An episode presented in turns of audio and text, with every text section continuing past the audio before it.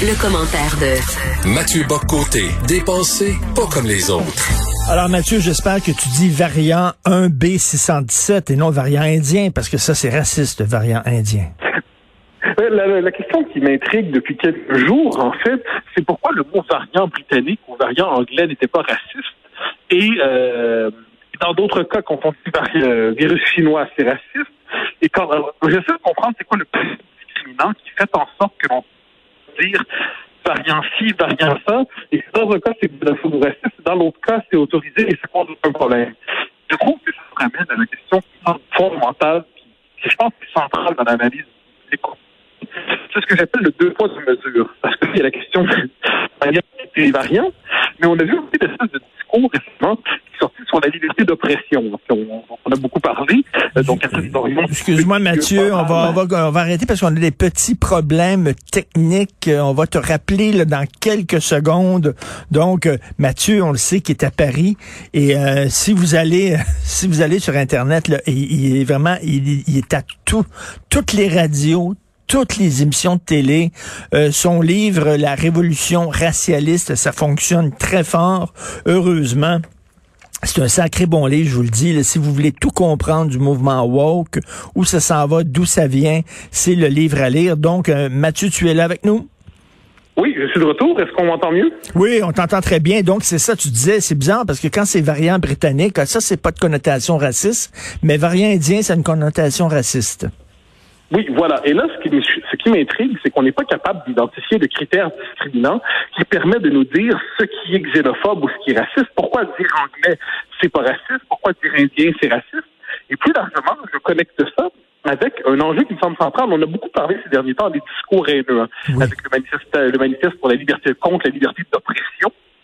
Et le problème, c'est qu'on ne dit jamais exactement qu'est-ce qui est un de gauche nous euh, euh, insultes.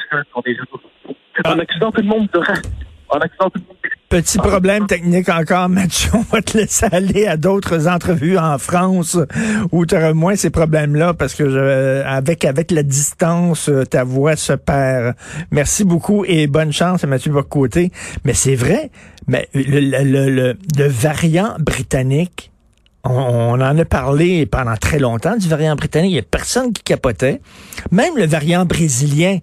Pourtant, au Brésil, c'est des gens racisés. Le variant brésilien, on en parlait et personne déchirait sa chemise. Mais là, variant indien, soudainement, ça, c'est épouvantable. Même chose avec euh, euh, le, on disait le virus vient de Chine. Je sais pas. Il va falloir bientôt avoir une application hein, puis qu'il va falloir consulter régulièrement, à peu près aux, demi-heures, pour voir c'est quoi les nouvelles, les nouveaux paramètres. Qu'est-ce qu'on nous dit? Il y a des prêtresses ou des prêtres du bon du bon langage, d'un genre d'académie, pas l'académie française, mais l'académie du parler correct qui vont se réunir, là, puis qui vont dire, ah, ce mot-là est acceptable, non, ce mot-là n'est pas acceptable. Et là, il va falloir vraiment suivre les ordres de ces gens-là pour savoir quoi dire, quoi pas dire. Et c'est drôle parce que ces gens-là, je l'ai dit l'autre jour, quand c'est le temps de critiquer les États-Unis, Dieu qu'on a du fun, Dieu qui s'en cache pas, Dieu qui dise pas, mais mon Dieu, c'est un affront au peuple américain.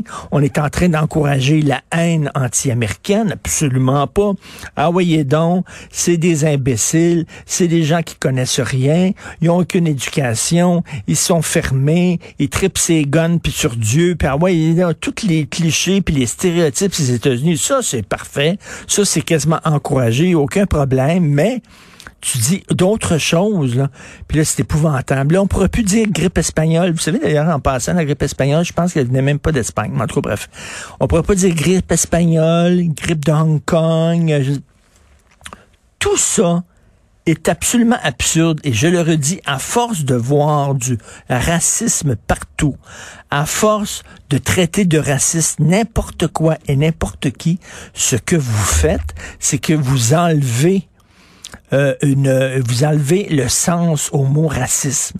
Si tout est raciste, plus rien n'est raciste. OK, c'est ça que vous êtes en train de faire, c'est que la prochaine fois, le petit garçon qui crie au loup, alors que jamais de loup, à un moment donné, le loup se pointe, il crie au loup, puis il n'y a plus personne qui le croit. C'est clair, là? Fait qu'à force de crier au racisme, là, on va tellement être habitué que vous êtes tout le temps en train de déchirer votre chemise, puis toujours en train de vous rouler en boule, puis tout le temps en train de crier, qu'à un moment donné, ça va être vraiment un acte raciste, on vous croira pas. Vous allez dire le feu est pogné, on va dire ben oui, le feu est pogné. T'es tout le temps en train de brailler puis de crier.